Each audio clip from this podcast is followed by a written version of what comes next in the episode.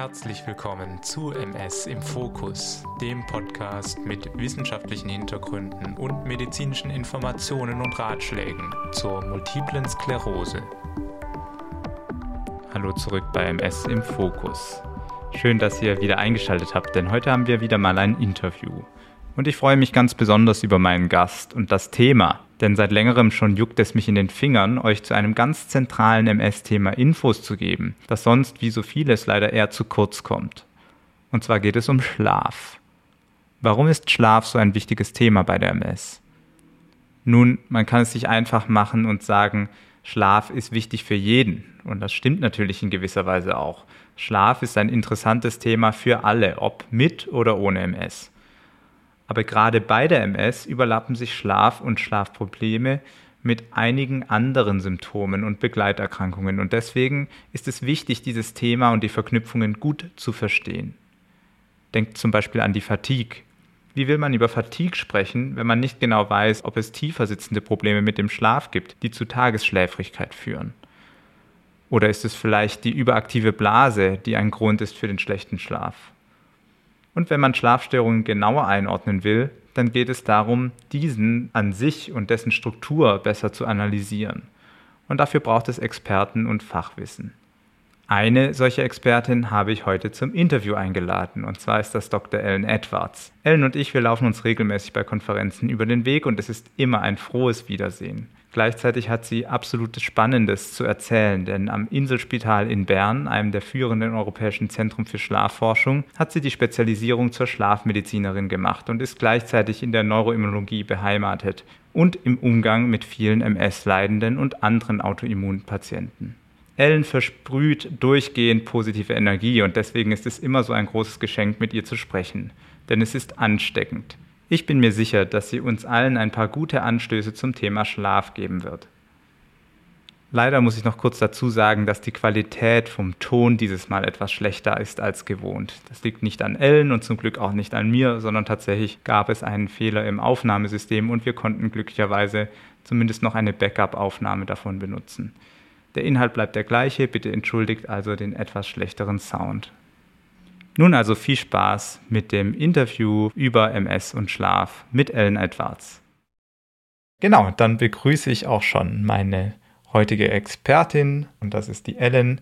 Herzlich willkommen zum Podcast. Schön, dass du da bist. Ja, hallo, ich freue mich. Danke. Ellen, du bist erfahren darin, mit Menschen über Schlaf zu sprechen. Und ich glaube, das ist sehr angenehm, weil viele Menschen reden gerne über ihren Schlaf. Auch viele Leute, die ähm, keine chronische Erkrankung haben, denken, sie könnten mehr Schlaf gebrauchen. Aber ist es wirklich der Fall? Wie würde man denn feststellen, ob man unter Schlafmangel leidet? Ja, also zum ersten Mal, du hast ja, ähm, jeder Mensch hat einen, einen Biorhythmus, der ist mehr oder weniger genetisch festgelegt. Und dann hat man ja auch unterschiedlichen Schlafbedarf, je nachdem, in welche Altersphase man hat. Mhm. Also hast zum Beispiel der Biorhythmus in dem Sinne, ob du jetzt ein Lärchentyp bist oder dieser Eulentyp, den man so klassisch kennt. Und dann hat man ja äh, die, die Schlafdauer, die ist etwa genetisch festgelegt im Rahmen von etwa sieben plus minus eine Stunde. Aber man weiß ja zum Beispiel, dass sich das im Alter ändert oder Babys schlafen ja die ganze Zeit quasi mhm. und in den Jugendlichen ein bisschen weniger und im Alter wird es dann äh, doch immer weniger. Das heißt, ja so ein ungefähre Schlafdauer, die man hat, ist vielleicht so, was man so um die 20, man sich so eingependelt hat. Und äh, wie man das rausfinden kann, ist vielleicht gar nicht so schwer. Und zwar, man muss ein bisschen herausfinden, hat man einen ähm, Schlafmangel? Das kann man machen, indem man zum Beispiel ein Schlaftagebuch führt.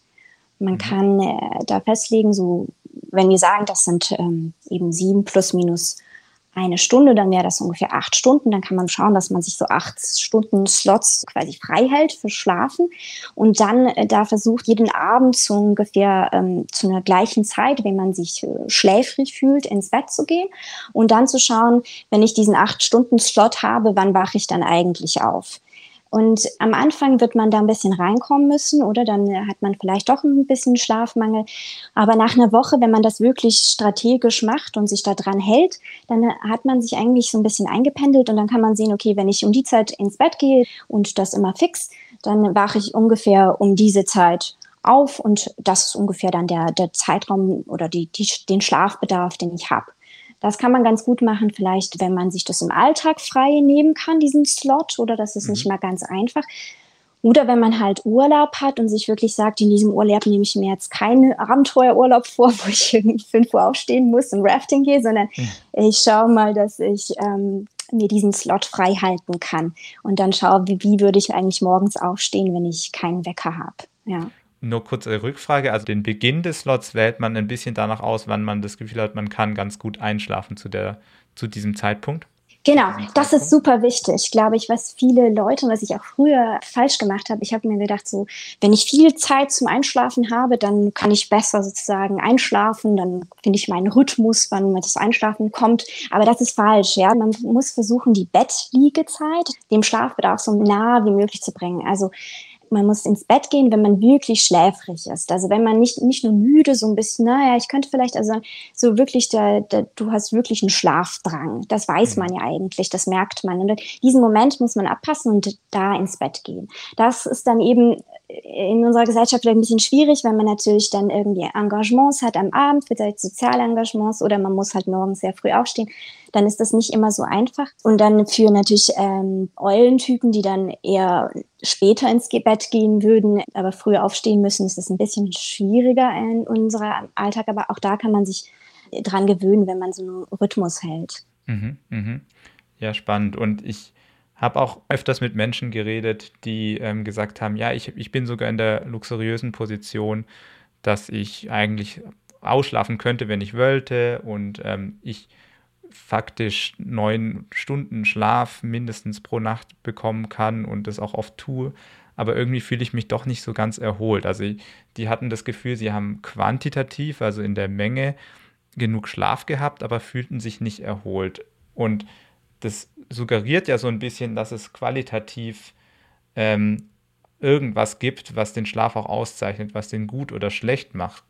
Ist es so? Kann man da irgendwelche Sachen benennen und kann man da Sachen auch messen vielleicht? Ja, also kann man schon. Und zwar, also kann man sich ein bisschen so vorstellen, vielleicht ähm, wie der Schlaf einmal aufgebaut oder so, wie wieder, wie der sich so gestaltet. Da kennt man ja vielleicht diese verschiedenen Schlafphasen. Dann kommt man so, wenn man sich hinlegt, hat man so ein bisschen erstmal so einen Leichtschlaf. Dann mhm. kommt irgendwann eine diese typische REM-Schlafphase, so diese Rapid Eye Movements. Ähm, und dann kommt danach die Tiefschlafphase. Und diese drei Schlafphasen, die wechseln sich eigentlich, da geht man in Zyklen so vier bis fünf Mal die Nacht durch. Und zum Morgen hin werden dann diese REM-Schlafphasen etwas länger. Und man muss letztendlich tatsächlich alle diese Schlafphasen ähm, durchlaufen und dann möglichst wenig Mikroerwachen oder ähm, tatsächliches Erwachen haben, ähm, damit man das als erholten Schlaf wahrnimmt.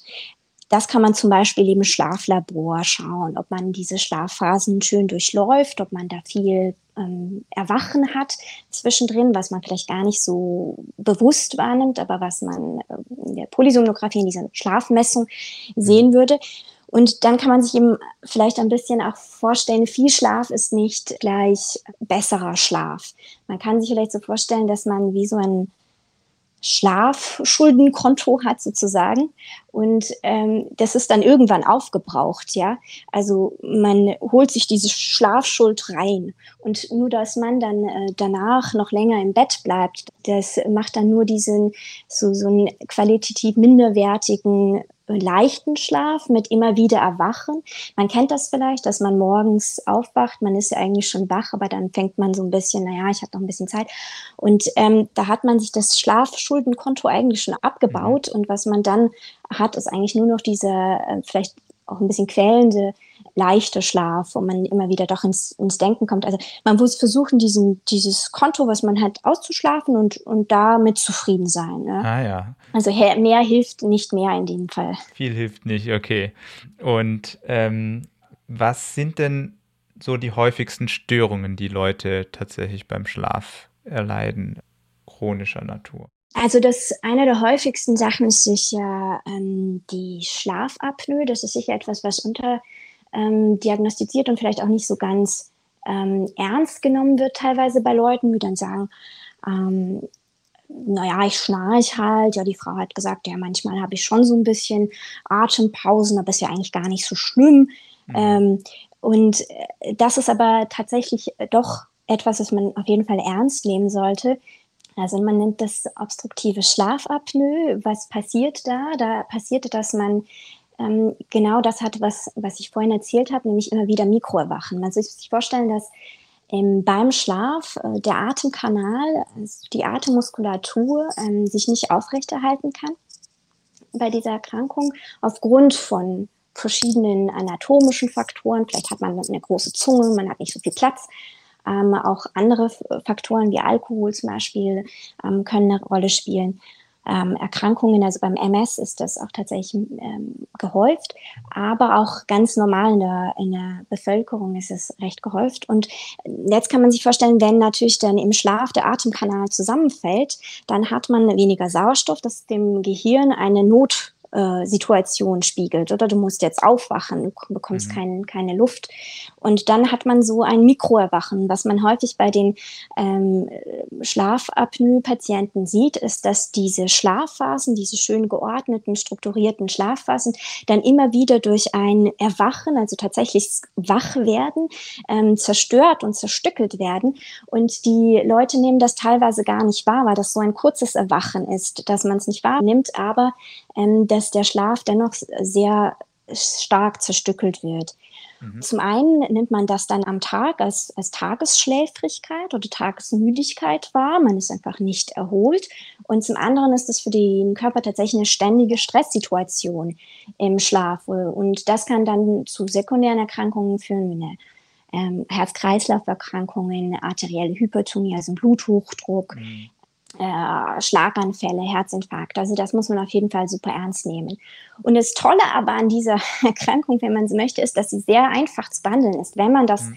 im ähm, Schlaflabor nachweisen kann, dann kann man sich ähm, da unter anderem zum Beispiel Masken anpassen lassen. Die gibt es nur für die Nase oder es gibt die für den Mund oder gerade beide.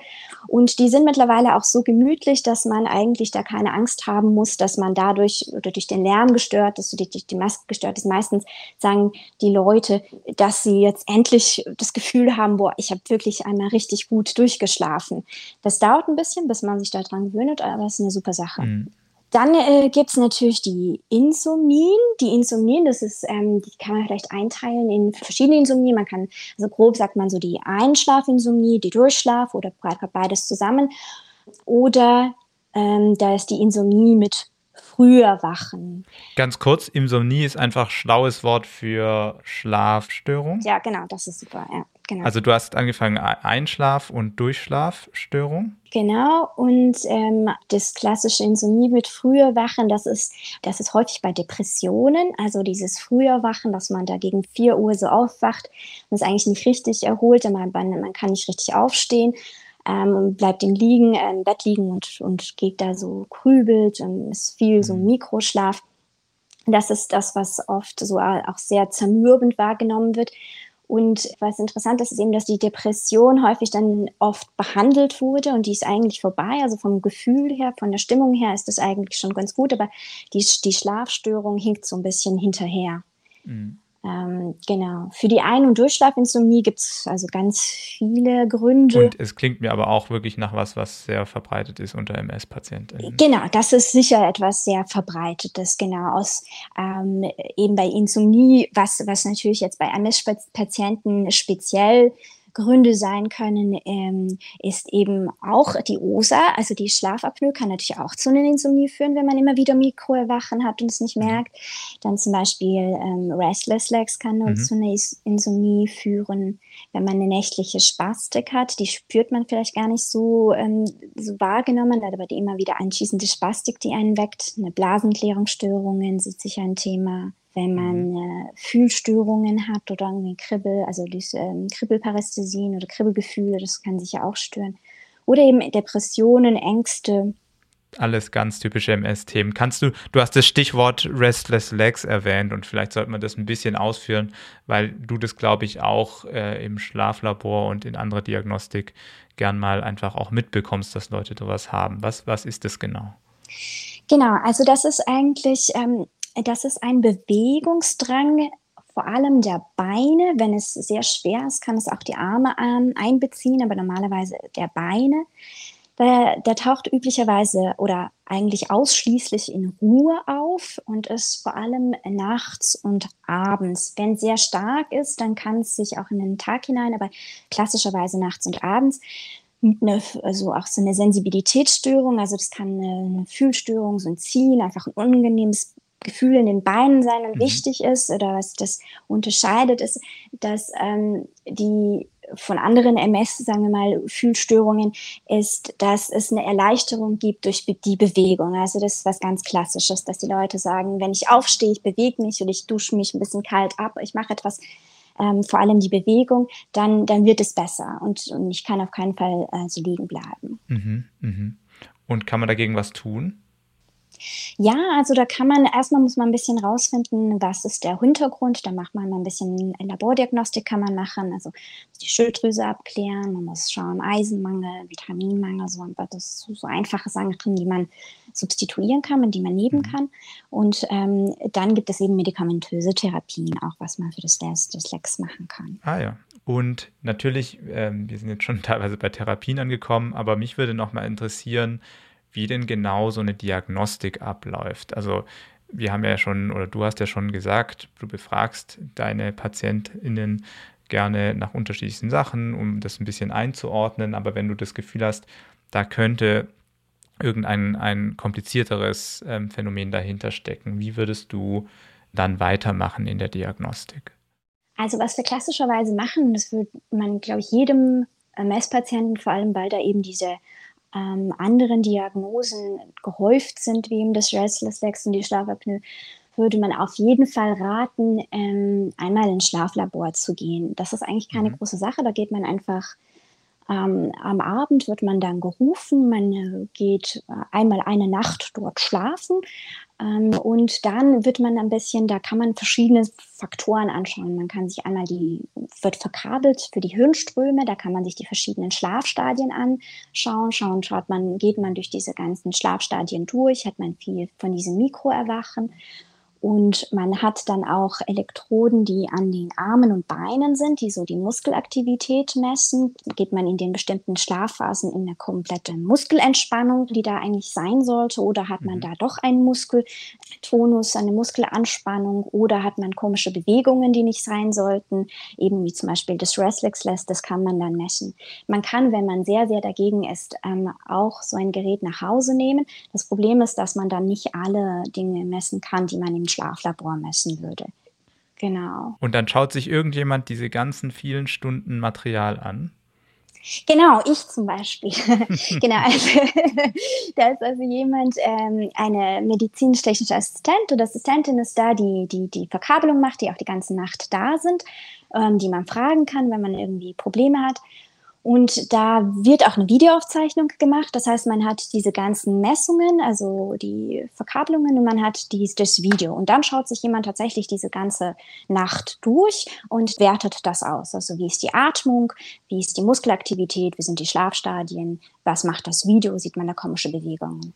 Ah ja, okay. Und ist das was, was man dann regelmäßig machen muss oder ist es eher so eine ein- oder zweimalige Angelegenheit?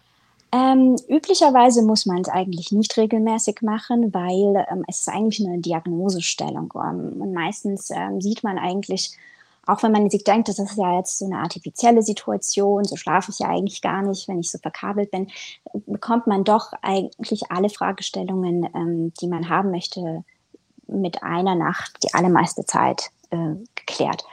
Ähm, wenn man jetzt das Gefühl hat, das war jetzt eine ganz, ganz besondere Nacht, kann man sich sicher wiederholen. Manche Schlaflabore machen auch zwei Nächte hintereinander.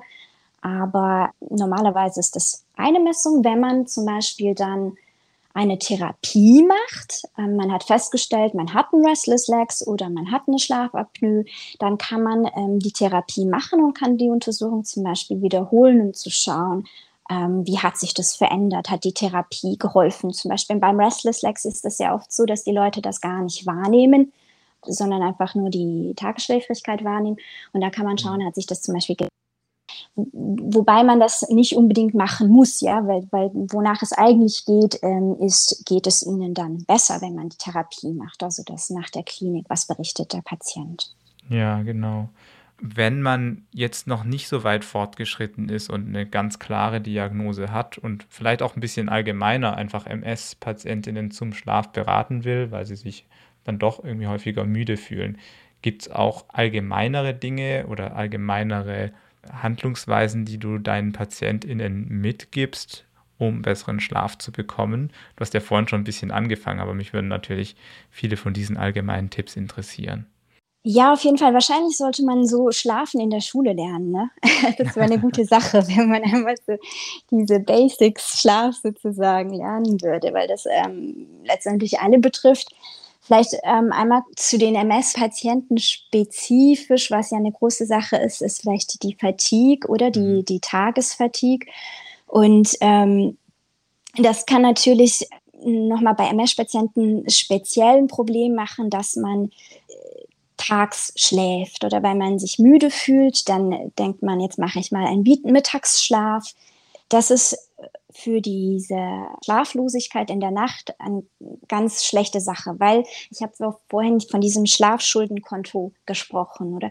Wenn man mhm. sich dieses Schuldenkonto ähm, am Tag abbaut, also den Schlaf so ratenweise zu sagen, sozusagen abbaut und nicht in eine Einzahlung in der Nacht, dann, ähm, dann funktioniert der Nachtschlaf nicht gut. Ja, dann hat man sich quasi diesen Schlafdruck in, am Tag abgebaut und hat dann in der Nacht weniger diese qualitativ guten Schlafphasen beziehungsweise diesen Wechsel von den Schlafphasen. Man bleibt dann vielleicht eher ähm, im leichten Schlaf und nimmt das dann, dann ist das wie so ein Teufelskreis. Ne? Mhm. Also bei der Fatigue wenn es irgend möglich ist, ähm, ausruhen, irgendetwas tun, was einen entspannt, aber nicht hinlegen und schlafen, also nicht schlafen.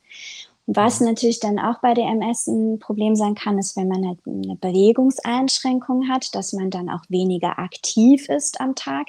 Das ist ganz wichtig, dass man Bewegung hat am Tag, einen Tagesrhythmus hat und man vielleicht versucht, ähm, die Bewegung auch so bis zum, sagen wir mal, frühen Abend zu machen. Also so ein bisschen körperliche Aktivität, muss auch gar nicht etwas ganz Kräftiges sein, sondern spazieren gehen oder körperliche Bewegung.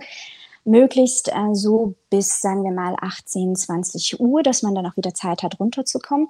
Mhm. Und ähm, dass man versucht, vielleicht sogar das zu kombinieren mit morgendlicher ähm, Aktivität draußen, dass man versucht, nach dem Aufstehen jetzt nicht gerade mit dem Auto wieder zur Arbeit zu fahren und dann eigentlich nie Tageslicht mitzubekommen, sondern vielleicht so eine halbe Stunde sich irgendwie da reinzuarbeiten, dass man eine halbe Stunde draußen ähm, Tageslicht bekommt und auch ein bisschen äh, Bewegung bekommt. Das mit dem Tageslicht ist super interessant. Das habe ich auch einerseits schon mal in einem anderen Podcast im Hinblick auf, auf körpereigene Opioide ähm, erwähnt oder generelle, sag ich mal, Glücksgefühle, dass es auch mit das verursachen kann, aber du beziehst dich vor allem auch auf die Chronobiologie, also sozusagen die innere genau. Uhr, damit man die sozusagen stellt. Ist das, habe ich das richtig so ausgedrückt? Ja, genau. Also die innere Uhr regelt ja einmal den Schlaf, es regelt auch ganz viele äh, Stoffwechselaktivitäten, ähm, Hunger ähm, und die kann man aktiv ausrichten. Man kann sie auch aktiv durcheinander bringen natürlich. Mhm. Und ähm, aber das Positive ist, man kann da eben viel tun, um da diese Uhr zu unterstützen. Also wenn wir so ein bisschen allgemeine Sachen durchgehen, ich habe schon ein bisschen so gesagt, also man kann sagen, man kann das grob einteilen, vielleicht in, in äh, was den Schlaf betrifft, was die Ernährung betrifft, was so äh, zu Bettgeh-Rituale betrifft und dann was die Nacht selbst betrifft. Mhm. Wenn man jetzt also in den äh, in das Gebiet Schlaf-Wach-Rhythmus, also diese Rhythmus reinbringen, ist eben ganz wichtig, dass man diese regelmäßigen zu Bett- und Aufstehzeiten hat, also zu Bett gehen, wenn man schläfrig ist und aufstehen, wenn man wach geworden ist, dann nicht mehr lang ähm, im Bett bleiben und dann versucht auch das möglichst auch am Wochenende und an den Ferien einzuhalten. Das ist natürlich äh, so ein bisschen teilweise lebensunrealistisch. Ja? Mhm. Man muss es auch nicht übertreiben, aber dass man es ungefähr, dass man nicht sagt, ah, jetzt habe ich Wochenende, jetzt schlafe ich mal vier Stunden mehr. Also maximal vielleicht eine Stunde ausschlafen, was man so sagt am Wochenende, aber sonst möglich diesen, diesen Rhythmus einhalten. regelmäßige Essenszeiten, dass man eben schaut, dass man ähm, abends nicht zu spät ist, nicht zu schwer ist, weil das muss man ja dann auch nachts verdauen. Mhm. Also möglichst äh, vielleicht zwei, drei Stunden vor dem Schlafengehen nicht mehr essen. Genau, die körperliche Aktivität haben wir schon ein bisschen angesprochen. Tags nicht schlafen ist ganz wichtig, dass man dieses Schlafkonto nicht abbaut. Dann beim Essen und Trinken haben wir gesagt, was häufig dann manchmal gemacht wird, wenn man dann nachts äh, aufsteht, dass man dann oder nachts wach wird, dass man dann hm, so ein Hungergefühl hat, dann geht man da mhm. was essen. Das ist ganz schlecht, weil dann passiert etwas, was viele Leute dann auch berichten, na, ich werde immer um zwei Uhr genau wach und dann habe ich auch Hunger. Und dann gehe ich immer so einen Schokoriegel essen. Das ist ganz eine schlechte Sache, weil das wird der Körper sicherlich sich merken und dann merken sie, mhm. dass sie jetzt jede Nacht dann um zwei Uhr aufwachen und Schokoriegel waren. Mhm. Genau. Und ähm, Stichwort Kaffee, was wir uns ja, sehr beschäftigt ja, in unseren Kulturkreisen. Ja. Was ist denn da deine Meinung zu? Ich glaube, da gibt es auch sehr viele unterschiedliche ja. Herangehensweisen, aber nur um mal auch deine darzustellen da. Da gibt es ähm, tatsächlich wohl auch ein bisschen genetisch, ob man, wie stark man auf Kaffee reagiert. Es gibt ja Leute, die sagen, ich kann da Kaffee trinken und direkt ins Bett gehen, aber das sind nicht die meisten Leute. Also Koffein, auch Nikotin ähm, sind Stimulantien und da sollte man versuchen, möglichst ähm, Nikotin am besten gar nicht, aber mhm. dann Kaffee ähm, so bis zum Mittag, äh, sagt man so grob. Also dass man da trinken darf und dann vielleicht nach ähm, 1 Uhr das versucht zu vermeiden. Kaffee oder auch Tee äh, muss man aufpassen. Grüntee, ähm, schwarzer Tee, viele Sachen haben Koffein drin, die man gar nicht so, so bedenkt. Mhm. Genau. Da kann man sich aber, äh, weiß man, also ich würde es mal probatorisch versuchen, was passiert, wenn ich das einmal zwei Wochen lang nicht mache oder mhm. so na, bis zum Mittag mache, komme ich dann besser. Mir hat es sehr geholfen. Ich habe irgendwann mal aufgehört mit Kaffee nach genau. 12 Uhr. Und es, ich habe festgestellt, dass es mir davor auch eigentlich nie irgendwas gebracht hat am Nachmittag. Und jetzt, wo ich es sein lassen habe, ist alles ähm, auch noch besser mit dem Schlaf. Genau, also bei mir ist es auch so, ich bin auch sehr empfindlich. Genau, das habe ich auch gemerkt. Mhm. Hast du eigentlich, wenn wir gerade schon beim Persönlichen sind, hast du selber irgendwas, was du entdeckt hast, was gut für deinen Schlaf ist? Äh, ja, ähm, ah, ich wollte noch eins sagen, was, was mir im Herzen liegt so ein bisschen, weil es viele ja. Leute vielleicht machen zum Einschlafen. Also Alkohol zum Einschlafen ist eine ganz schlechte Idee. Also, weil das, das kennt man ja vielleicht, dass man sagt, so, so ein kleines Schnäpslied zum Einschlafen, dass man dann, dass man da runterkommt.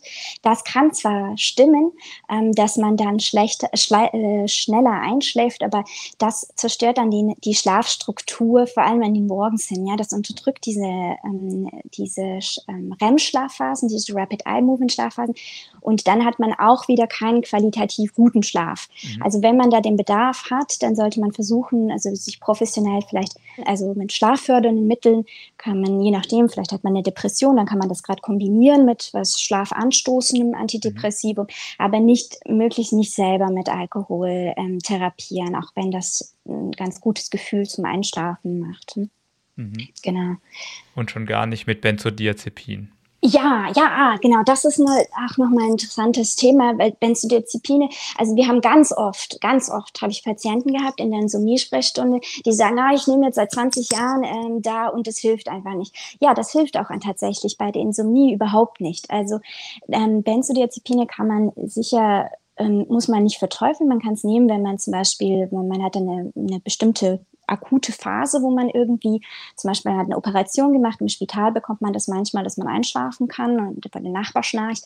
Aber das sollte man sicher nicht ähm, langfristig einnehmen, weil sie einfach langfristig auch nicht mehr wirken. Sie wirken, dann hat man einen Gewöhnungseffekt, man braucht immer mehr und sie wirken dann einfach auch nicht und machen auch letztendlich die Schlafstruktur ein bisschen kaputt. Mhm. Was man bei Insomnie, äh, je nachdem natürlich, was der Hintergrund ist, aber was man sehr gut machen kann und was wirklich sehr gut ähm, aus Erfahrung wirkt, ist ist so eine Cognitive Behavioral Therapy, also kognitive Verhaltenstherapie für Schlaflosigkeit. Da gibt es mhm. verschiedene Programme, da gibt es das ist eine Psychotherapie und ähm, je nachdem in Kombination mit den Medikamenten oder auch nicht, äh, macht das also sehr gute Erfolge. Auch wenn man wirklich 30 Jahre lang Insomnie hatte, sollte man gute Dinge sein, dass das gut funktionieren kann. Genau. Mhm.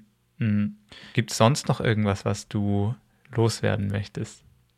Ah ja, du hast mich gefragt, was ich selber mache. Ja, ich habe schon, also was wichtig ist, glaube ich, dass man sich so ein bisschen ähm, wie so ein Ritual macht, ähm, so ein zu bett ritual dass man wie so eine, wir nennen das so ähm, Pufferzone zwischen dem Alltag, zwischen der Arbeit und zwischen dem zur Ruhe kommen, zu Bett gehen hat.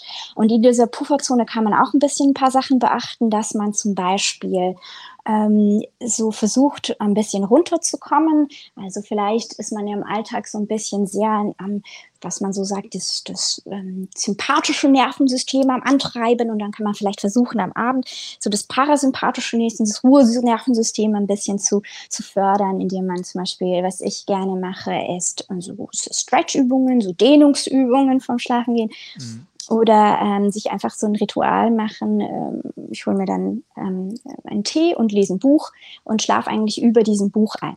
Und da ist nochmal was Wichtiges, ähm, äh, indirektes Licht, wie zum Beispiel, ähm, und ein bisschen gedimmtes Licht, wie beim Buchlesen, ist eine gute Sache. Was man nicht machen sollte, ist ähm, ein Buch über, über die Tablets lesen. Also ich glaube, ich weiß jetzt gar nicht, ob das bei den speziellen Buch-App-Tablets dann eine andere Funktion gibt, aber man muss versuchen, dieses dieses Blaulicht herauszufiltern. Mhm. Ähm, da gibt es zwar Filterfunktionen, da, da gibt es ein bisschen Studien, dass die je nachdem unterschiedlich gut äh, tatsächlich dieses Blaulicht, was, was die, die Wachheit fördert, ähm, was in, diesen, in den Bildschirmen drin ist, ähm, das verhindert, dass, dass dieses Schlafhormon, das Melatonin, sich rechtzeitig einstellt. Mhm das sollte man vermeiden. Und diese, es gibt ja auch viele E-Reader, die gar nicht mit so einem Blaulicht arbeiten, sondern wirklich ganz dunkel sind und genau, das wäre zum Beispiel was Atmosphäre Gutes. schaffen. Sehr schön. Ähm, sehr, sehr spannend, ehrlich. Wir sind, glaube ich, jetzt am, am Ende schon angekommen. Ähm, mir gefällt auch dein Ritual, was du jetzt am Schluss noch gesagt hast. Ich finde es interessant, dass ähm, wir viele Rituale für Kinder bieten, die ins Bett gehen, aber für Erwachsene gibt es zu wenig. genau. und ähm, deswegen ein sehr wertvoller Tipp neben ganz, ganz vielen wertvollen Informationen, die wir heute von dir bekommen haben. Also tausend Dank dafür. Und ähm, ich hoffe auch, dass wir vielleicht irgendwann mal noch einen Anschlusspodcast machen zu etwas einem spezielleren Thema in Bezug auf Schlaf und vielleicht MS. Und ähm, vielleicht hast du da irgendwann mal noch Zeit für. Sehr gern. Dann wünsche ich dir alles Gute und ähm, bis vielleicht zum nächsten Mal. Ja, gerne. Bis zum nächsten Mal. Liebe Hörerinnen und Hörer, damit sind wir am Ende unserer heutigen Sendung angekommen. Ich hoffe, es hat euch Spaß gemacht. Und falls ihr noch Fragen an mich oder Ellen haben solltet, schickt sie einfach an mail at mspodcast.de. Alles Gute und bis zum nächsten Mal, wenn wir wieder für ein tiefgehendes Verständnis und eine starke Bewältigung die MS in den Fokus nehmen werden. Bis dann, ciao.